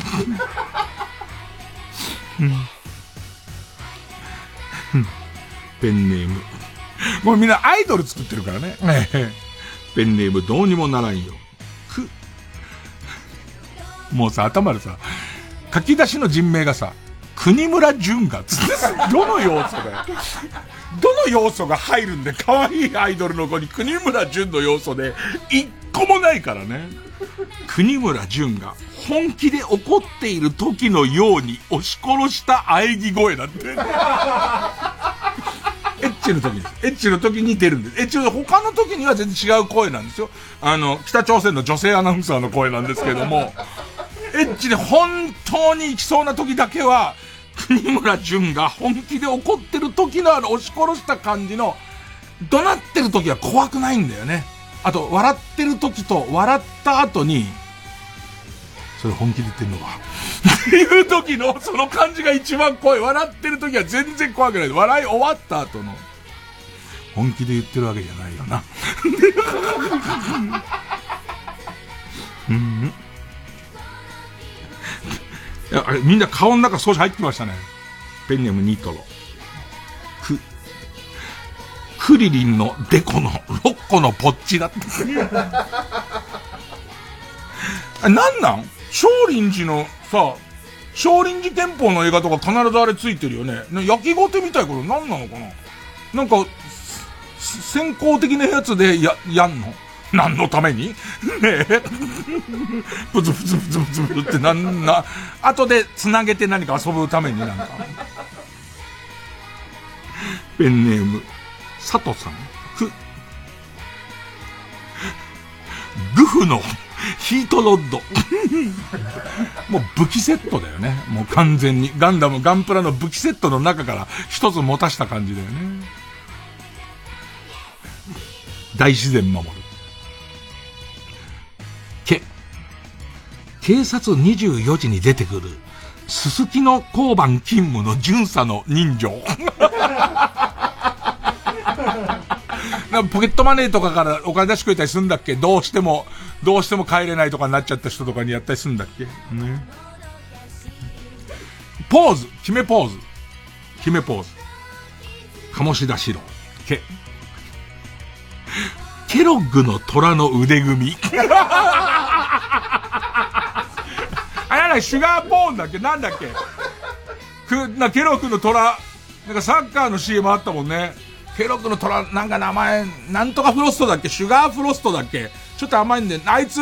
すげえ、うちの、あの、若手構成大家くんが名前、トニーザタイガーってトニーザタイガー。トニーザタイガー、いつも腕組みしてるけど何？これトニーザタイガーの。トニーザタイガーの名残ですよ、なんつって。トニーザタイガーと俺、トニーって言ってたかも。あの、なんかサッカーやってる CM でトニーって言ったかもしれない。うーん。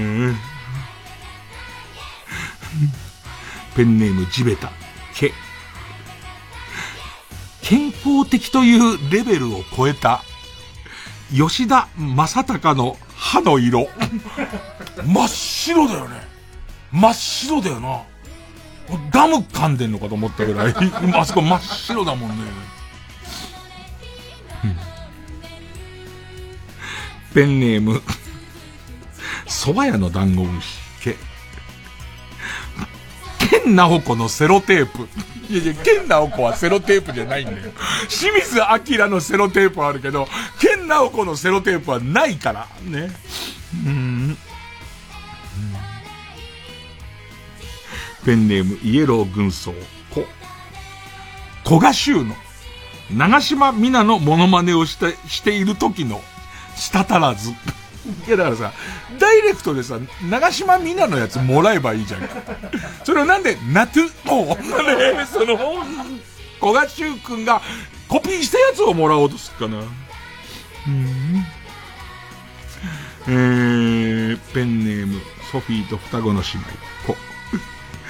ゴンゾーのタンバリンあー、どっち？タンバリン芸ごと持ってんなら、売れるじゃん。ね。あの、上下に顔を叩いたりとかしながら、ね、顔の方を揺らすっていう面白いやつとかもできるじゃないですか。あと、えっ、と、西丹クリニックで勝手に使われたっていうのを、えー嘆いていたら、高須クリニックで使われたりとかできるけど、タンバリンだけだとさ、別に売ってるタンバリンだからさ、普通にさ。えー、ラスト。ペンネーム山頂。こ、小宮山が試合でつけるメガネ。メガネっていうか、バイザーね。あの、なんかあの、黄色いバイザーね。相当、やっぱこの、本当にさ、この子がデビューした暁には、あのー、バービーちゃんみたいなやつ出してほしいよね。いろんな、だってがっぽり建設のヘルメットからあるんだよ。ね相当可愛くなりましたけどね。ただ目がね、岸辺一徳の目ですからね。ぜ全然笑ってないんだよね。岸辺一徳、今回も幹事長さ、全然言葉は優しくても全然笑ってないからね。さあ、えー、勝てるんでしょうか久しぶりはこちら。えー、裏のイラストや、ウラストやカルタ。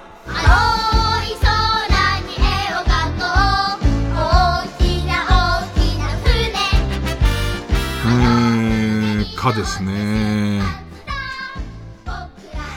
ペンネームチクビーマンか。海産物が有名な港町でゴーゴーカレーを書き込む旅行者のイラスト。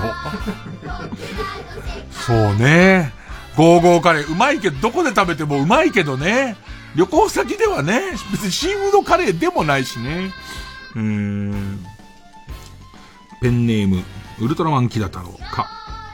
乾燥わかめを一袋分一気に戻したら、キッチンがわかめに占拠された主婦のイラスト。これに大きく×が書いてあるっていう、増えるわかめの。もじゃもじゃもじゃもじゃもじゃっていう。ペンネームとっとこキャベツ太郎。肩にメンチカツを乗せて落語を見ている人のイラスト。何やってんだよ。何に使うんだよ。後ろの席で弁当食ってたおっさんがちょっと置いたのかな末広亭で。ちょっとだけ、ちょっと後に、後にじゃメインだから、メインのメンチカツを。ペンネーム犬は地味編か。家庭の医学を読みながら、自分で包茎手術する人のイラスト。ここをこうだって、ここをこうじゃねえよ。これ、ペラペラペラペラ。ここをこう、痛くないのお前。うーん。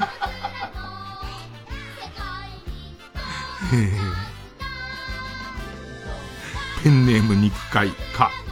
雷によって過剰な電力が供給され、近くにいた子供に、まあまあのチョップを見舞うペッパーくんのイラスト。雨宿り代わりに入った、なんかちょっとこうカフェみたいなところの看板ペッパーくんの横で、子供がいたら、ゴロゴロピシャーはー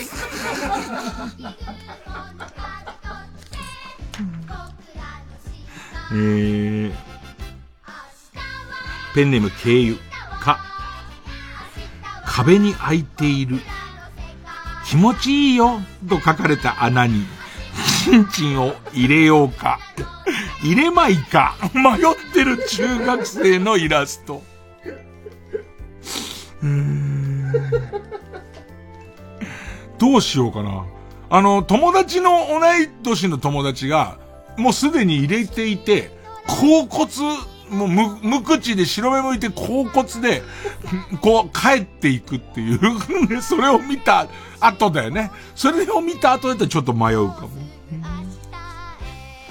えー、ペンネームゴールデントップゴージャス。か、会社 PR のために始めた TikTok での上司にドッキリ仕掛けてみたがエスカレートしすぎて息を引き取った上司の遺体を埋めた桜の木の下での花見の様子を生配信する社員たちのイラストだ。そんなイラストはない。ペンネームウォス10番。か、ガンタンクが姫路城を攻撃するコマ撮り動画を撮影している人のイラスト。ペンネーム豆腐小僧。か、漢方薬で性病を治そうと、今決意したおじさんのイラスト。よしっていう。で、どう書くんだよ。それ決意みたいなやつが一番書くの難しいんだから。これを言って、その、の、な、AI とか GPT とかが書けるようになったら、もうコンピューターの勝ちだよね。もうイラストを描く人の仕事なんかなしだよね。えー、ペンネーム23歳の自称人気。餃子の皮をニプレス代わりにしている人のイラスト。これも罰して、あの、東京ワンタン本舗の餃子の皮の裏に、いくつかのやってはいけない使い方としてね、ニプレスにはなりませんって書いたんで、冷静にね。うんペンネーム、ソフィーと双子の姉妹、き、給食費と手の甲に、忘れ物防止で書いてるのかと思いきや、タトゥー。タトゥーで彫ってある女の人のイラスト。ペンネームウルトラマンキラ太郎。ギャル文字のお経を耳以外の全身に書かれたお坊さんのイラスト。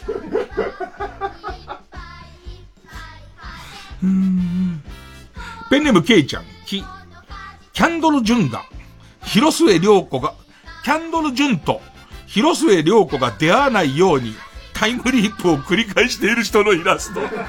何度、何度阻止しても、何らかのパーティーで出会っちゃうんだよね。なんだ、これは大丈夫だろうっていう。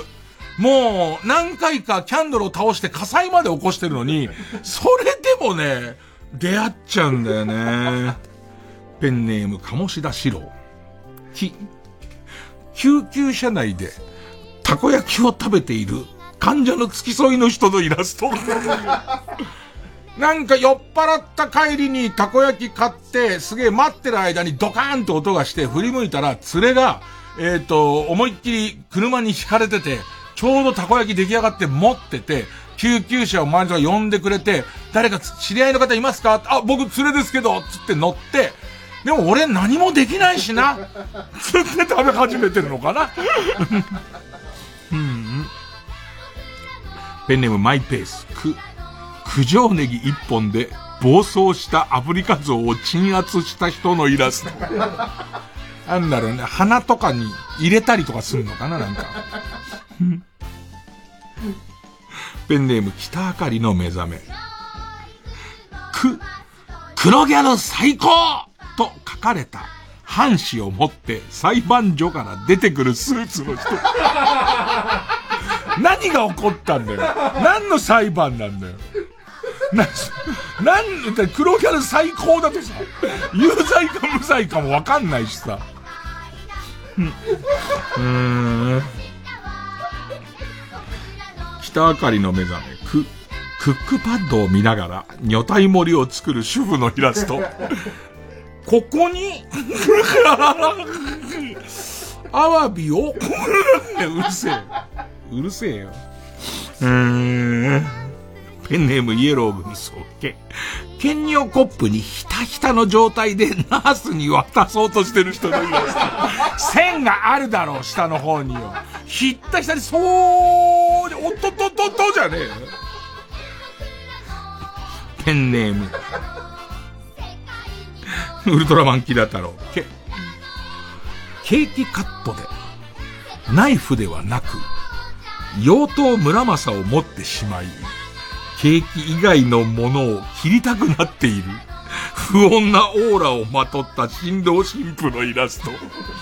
結婚式のイラスト集みたいなページあるもんね。絶対その結婚式の招待状とか、なんかお礼状とかに使うようなやつの中に、一人だけ紫の渦巻きの真ん中のところで、二人で持ってかね、しかも。もうね。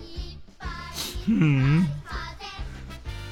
ペンネーム豆腐小僧。ケ、ケルベロスが、チャウチュールに夢中になっているイラスト。あいつも、わかんない、もうやってんのかな、テレビとかでさ。あの、チュールってライオンも食うのかな猫だから食いそうだよね。チュ、いろんなもんにチュールあげてほしいよね。この草むらには虎がいるっていう密林でチュール体中に塗って歩くみたいなね。みたいななんだよ。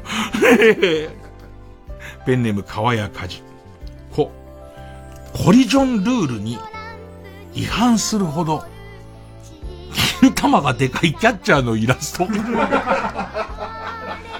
開けなきゃいけないからね。要するにそのホームベースで激突のプレーが多すぎたんで、あそこホームベースの前をがっちり固めずに、ちゃんと隙間を開けなきゃいけないっていうルールですから、その隙間で開けてるつもりなんだけど、そこに金玉がもう横たわっちゃってるから、なんならホームベースの上にの、もうべったり乗っちゃってるから。うん。えー、ペンネームマイペース、こ、幸福の、幸福はな、高3ってことね。高3の、もう高3ですの意思表示として白旗を振ろうとしたが、適当な布がなかったので、のびのびサロンシップを掲げている人のイラスト。で、ピラピラしたいんだけど、ついちゃうからね、ね、ぐちゃってなっちゃうからね。うんペンネーム、お父さんの宇宙が来たよ。こ、コールドスリープに入る直前にサブスクの解約を忘れていたことに気づいた人のイラスト。もうだんだん中も曇ってきて、ちょっと寒くなってたり、それ体の中に多分そういう液とかも入ってんだろうね。それでその、えっ、と、自分を管理する、こう、機械類の音みたいなの遠くなってきたら、サブスク。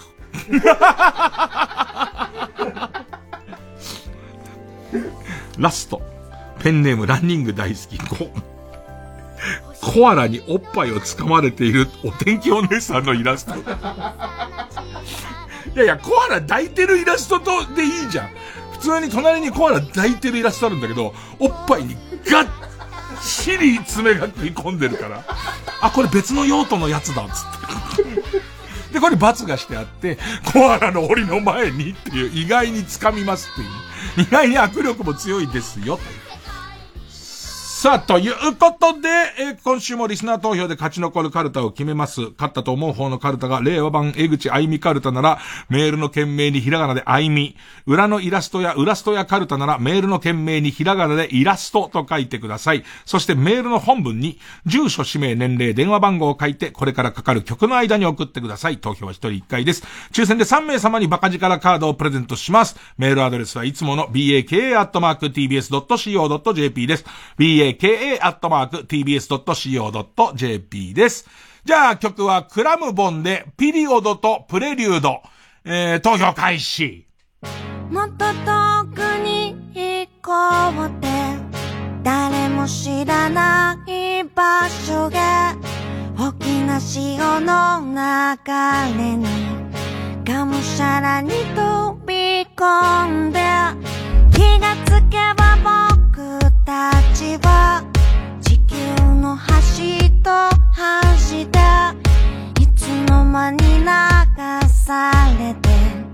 ここまで来ちゃったんだろうね。教えて今でも君は僕を思い出すのかな。もしそうならそこから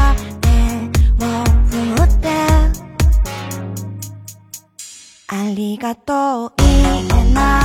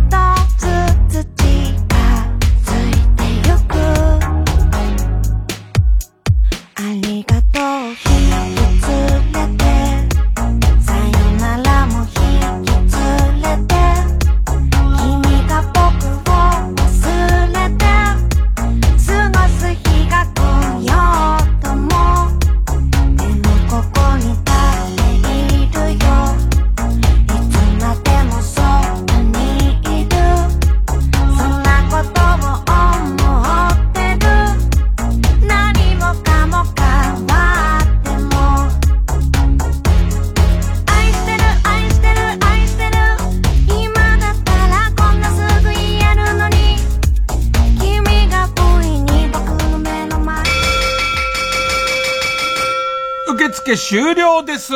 えー、結果を発表します。令和版江口あいみかるた377票。えー、裏のイラストやウラストやカルタ446票。ウラストやかるたの勝手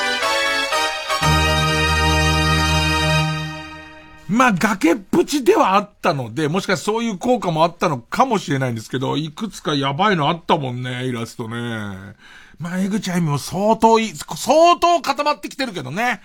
さあ、ということで、えー、ウラストや作業に進みます。やっと進みます。えー、負けた江口あゆみカルタは、えー、予選ブロック戻って引き続き、家業の募集になります。まあ、まあ、秋元先生のね、新しいプロジェクトの方で少し食われたかもしれませんね。票が。ねえー、えー、それで来週のチャレンジはこちら地下アイドル救済、キャラトッピングカルタさあ、えー、井上桜が虫食う未定になかなか這い上がれない地下アイドルや崖っぷちアイドルたちがジャンプアップできるキャラを考えようというテーマのカルタです。今日、明日のポカポカが井上桜ちゃんゲストで、今日のゲストの峰竜太さんが、えっ、ー、と、井上桜ちゃんがすごいって話してて、俺昆虫食の話すんのかと思ったら、えー、政治に詳しいって、あ、そのキャラあったわ、みたいな。えー、あとマラソン。ね、あとマラソン。おギャルはないんだっけ、あの子は。あの子はもういろいろ手出してかわかんないんですけど、えー、ということで、えー、あ行なんですね。まだ勝ってないんですね。これをもう入れたら絶対売れますよっていうね。えー、ペンネーム、例題です。ペンネーム、またぎの作ったアイスクリーム。あ、有吉反省会が終わったのを知らず、未だに SNS に変なこと書き続ける。ペンネームボブサップ。う、占いが大嫌いなので手相を焼き潰してる。もう焼き火箸を手でギューって握ったりとか、あとは高速回転するドリルをギューって握って、これあの、えー、名作漫画アストロ球団より、宇野球一が新しい変化球を生み出すためにやった行為でございます。ねえ、えー、地下アイドル、これさえ、えー、足せばですね、えー、なんとかなりますよ、というね。えー、ということで、えー、裏のイラストや、ウラストやカルタは作業です。地下アイドル救済キャラトッピングカルタはあ行です。月曜ジャンク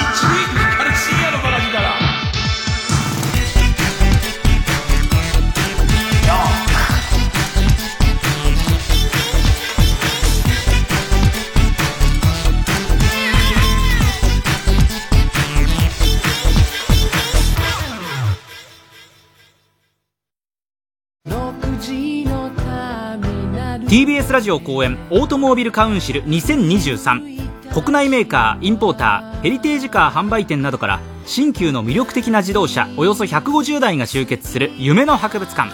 4月14日から過去最大規模で幕張メッセにて開催。プレシャスライブのステージではクラシックのピアノコンサート。ジャズギタリスト渡辺香津美とフラメンコギター沖仁の共演。ブレッド&バターなどが日替わりで登場。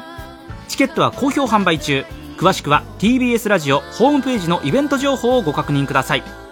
新しい自動車文化ライフスタイルを作りたい。18世紀フランス死刑執行人シャルル・アンリ・サンソンを私稲垣吾郎が演じます。TBS ラジオ公演「サンソンルイ16世の首をはねた男」は4月14日から30日まで東京建物ブリリアホールにて上演ここでカメレオンライムウーピーパイのスタンドアウトカメレオンをお聴きください。霞んじゃってる歪んでるダンスフロー目立っちゃうよ。うなビビってる。音で飛んじゃってスリートはスリートもいいよ。いいよ。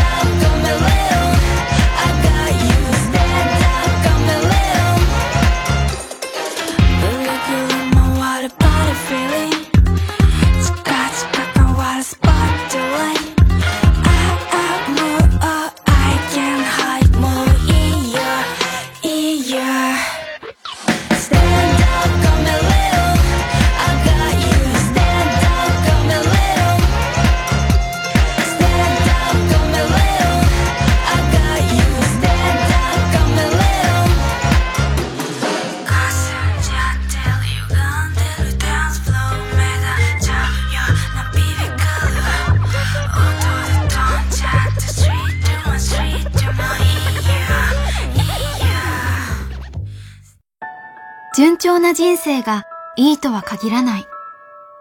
ちょっとだけ進んだり、たまに大きく進んだり、来た道を少し戻ったり、一回立ち止まって休んだり、振り出しに戻ったり。その方が人生は面白い。さらば青春の光単独ライブすごろく。5月16日から開催。詳しくは TBS ラジオイベントページをご覧ください。東京から全国6都市へ一つずつ駒を進めます。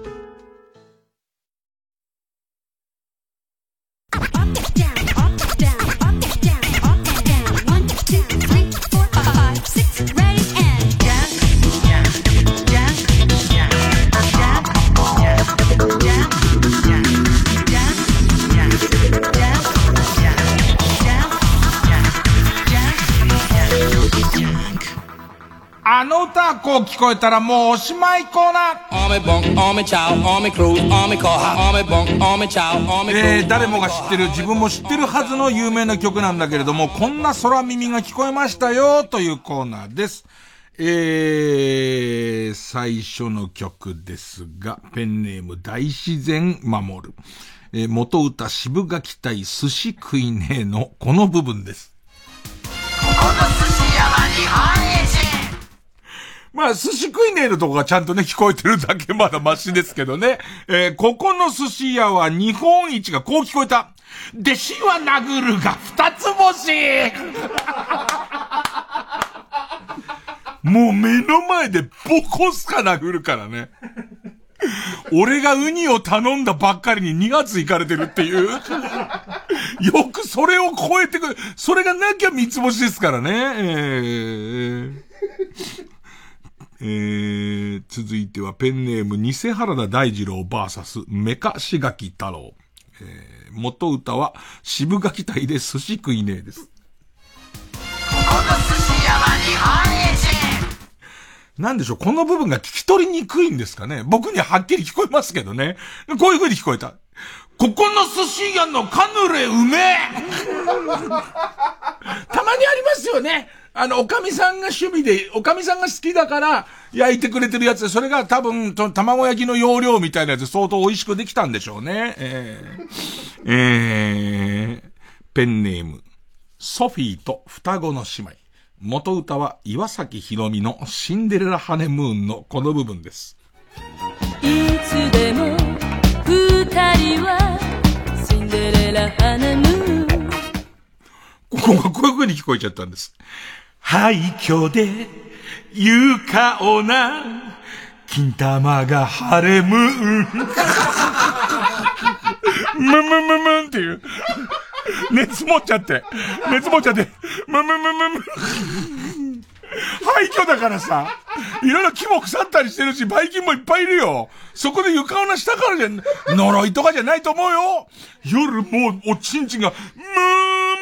むむむむ。熱い熱いえー、ペンネーム、えー、ウルトラマンキダ太郎。元歌。森政子の越冬ツバメのこの部分。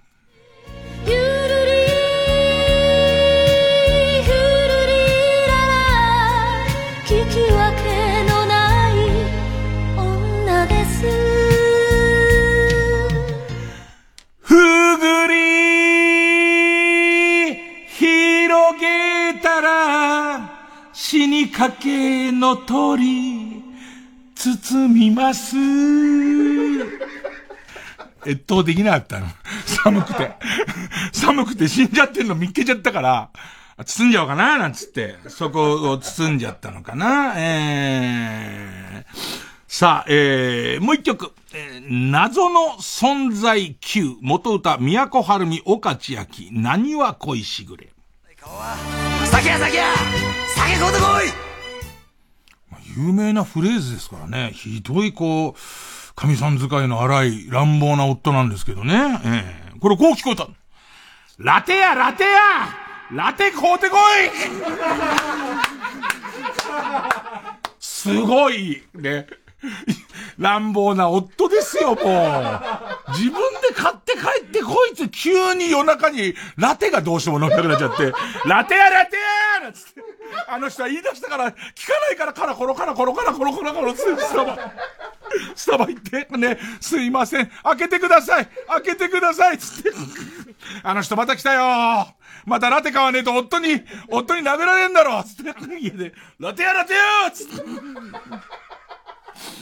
あの、替え歌とかではこの頃はない。こう聞こえちゃったんですか？しょうがないですよね。ええー、酒って本当は言ってます。本当は酒って言ってんですけど、聞こえちゃったらまあその場で書いていただければ、あの、私はもう歌って、頑張って歌ってお聞かせいたしますので、えー、どうぞ皆さん、長いものから短いものまで、ね、流行歌から古いやつまで、いいのあったら送ってください。お待ちしております。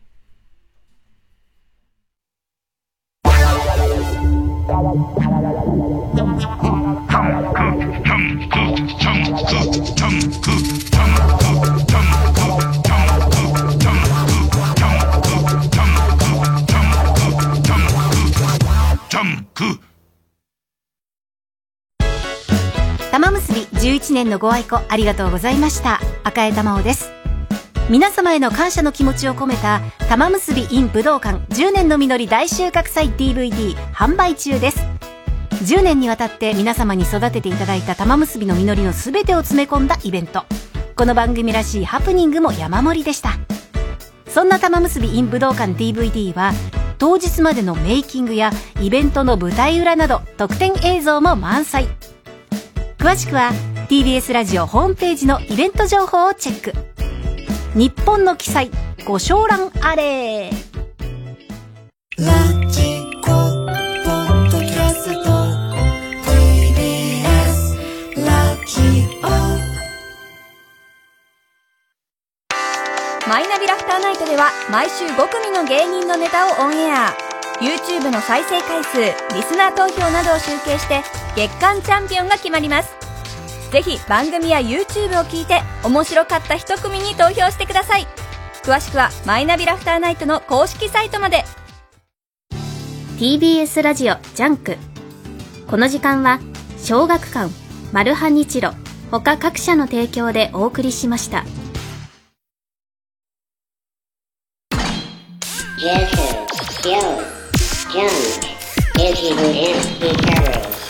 King out, no, no. Baka, Hikara. さ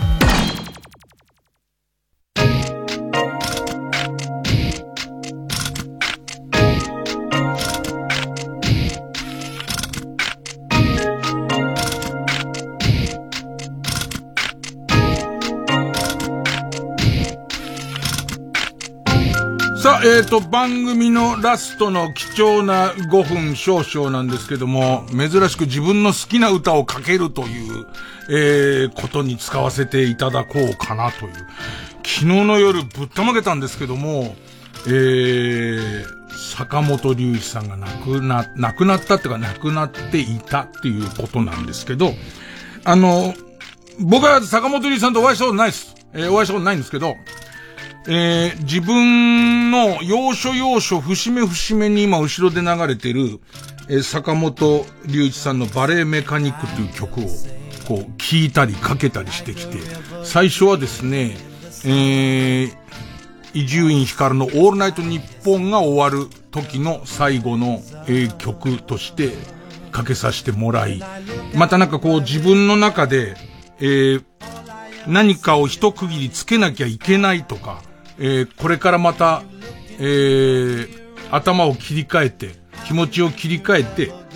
何かを始めなければという時には、個人的にはこうすごくこう、迷いのある時にその迷いを飛ばしてもらうための曲で、で、それこそ、去年の、えー、春前あたりは、もう毎日のようにこれをかけて、で、あの、今後、どうしていこうか、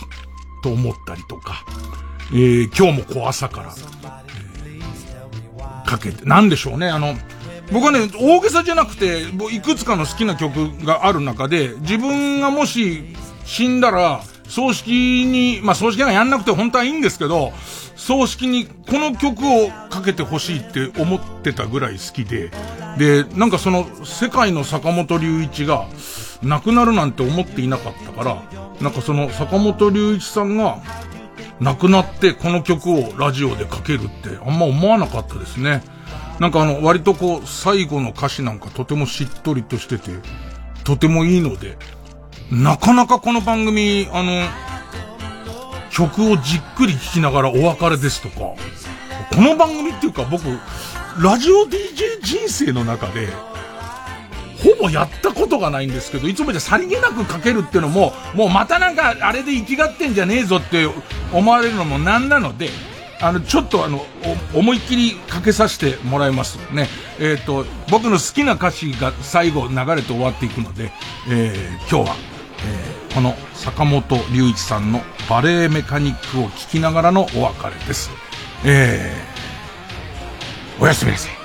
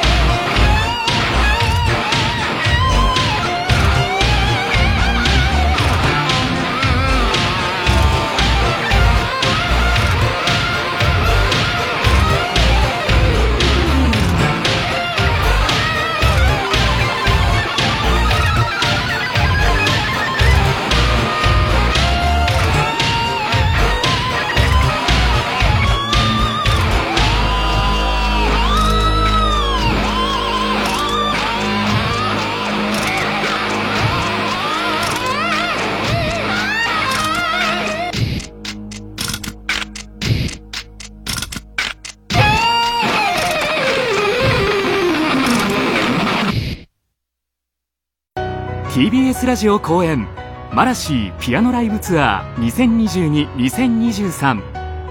ピアニストマラシーによる全国ツアー皆様の熱い要望に応え追加公演が決定。3年ぶりのツアー開催にたどり着いたマラシーがピアノ1台で全国へ音色を届けます。東京公演は5月16日火曜日。LINE キューブ渋谷で午後6時開演。詳しくはサンライズプロモーション東京。0570-00-3337 0570-00-3337までお問い合わせください。TBS ラジオ。総合住宅展示場 TBS ハウジング大田会場。群馬県大田市内イオンモールのすぐそば。最新モデルハウスで営業中。3時です